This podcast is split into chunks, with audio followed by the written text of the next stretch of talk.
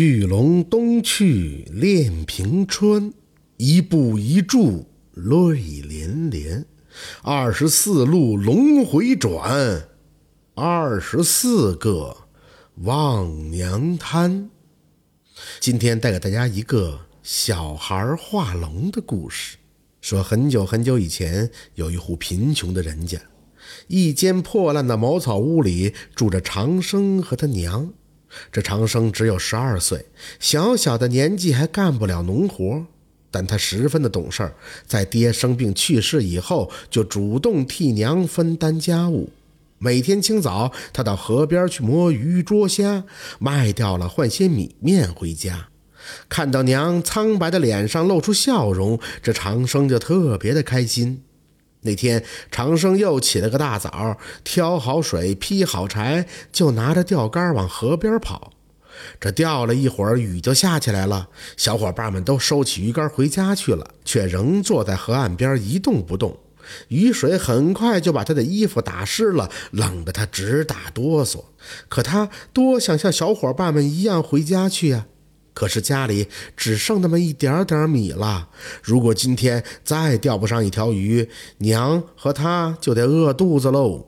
他正想着，忽然感觉钓竿往下一沉，长生连忙拉起钓竿，河底像有东西在跟他拔河一样，怎么抬也抬不起来。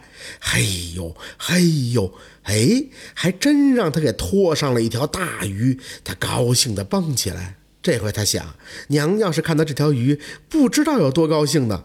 他蹲下身子，从鱼嘴里拔出钓钩，可忽然他听到粗粗的声音在叫：“长生啊，长生，你放了我吧！”这长生吓了一大跳，松开了抱着大鱼的手，把鱼放到了青草地上。长生看着这大鱼，叹了口气说：“哎，大鱼啊，我也想放你走啊。”可是我娘已经病了好几天了，我还得靠你去换米面给娘吃呢。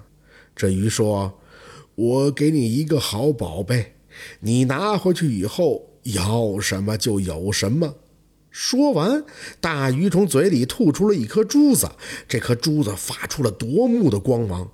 长生小心翼翼地把珠子放进口袋里，再小心翼翼地捧起大鱼，把它放回了河中。这长生一手拿着钓竿，一手捂紧了装着珠子的口袋，赶忙就往家里赶。一进家门，长生就迫不及待地拿出珠子，把刚才发生的事情跟娘说了一遍。娘拿出干净的衣服，叫长生先换上，又擦干他湿湿的头发，说：“长生啊，等雨停了，我们就把这珠子拿到城里去卖了吧。”长生往屋外一看，雨下得正大呢，得先把这珠子藏起来。这长生刚把明珠放进米缸，这米缸里的米就像泉水一样的往上涌。长生惊喜的大喊：“娘娘，你快看呐！”长生娘也走到米缸边上，这米还在继续往上涌。一会儿，整个缸都装满了米。娘俩看着满满的米缸，捧出一捧，闻了闻，嘿，还真有一股特别的香味呢。有了米，这娘俩的日子就好过多喽。娘对长生说。儿啊，人还是要靠自己的劳动来生活，不到万不得已，我们不要去动用那宝珠。长生是个懂事的孩子，一点也没有因为宝珠就懒惰，他仍然是早出晚归，打鱼摸虾，在进城去卖。那天一早，长生前脚刚出门，财主的老婆周氏后脚就踏进了他们家的门。长生娘心想：这太阳打西边出来了。这周氏平时连正眼都不瞧我们一眼，这些穷人今天怎么肯进我的茅草屋了？那周氏一进屋，两眼就四处瞧。他对长生娘说：“你们煮出来的饭怎么这么香啊？”长生娘愣了一下，不知该如何解释。周氏冷笑了一声说：“嘿嘿，该不是从哪个富人家偷来的吧？是你们长生偷的吗？”哼，这小子每天一早就出去这么晚才回来，准没干什么好事长生娘一听就急了，竟然把实话给说了出来。晚上等长生回来，娘把白天的事告诉了他。长生心里知道，这宝珠啊，恐怕是保不住了。这长生正担心着呢，梆梆梆的有人使劲的拍门。长生娘把门一打开，财主和他的手下就扑进了屋里。这财主凶神恶煞的说：“把宝珠交出来！”见长生他娘不答话，财主的手下开始翻箱倒柜。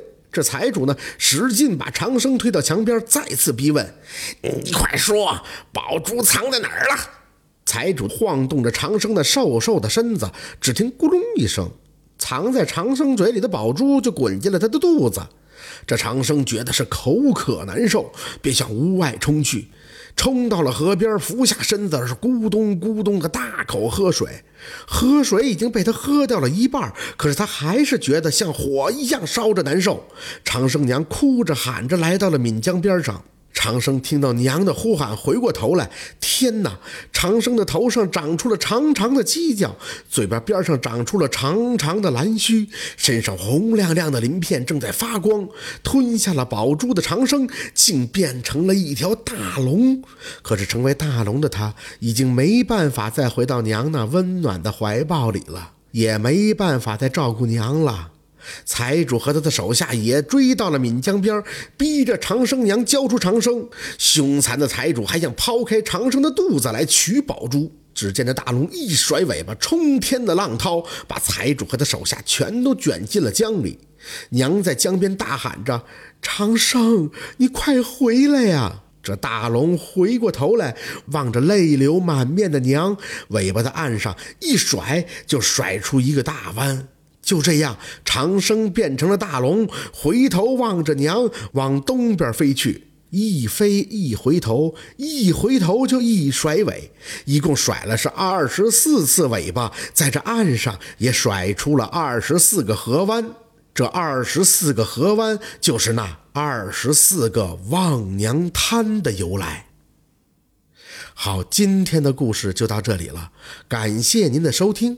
喜欢听白，好故事更加精彩。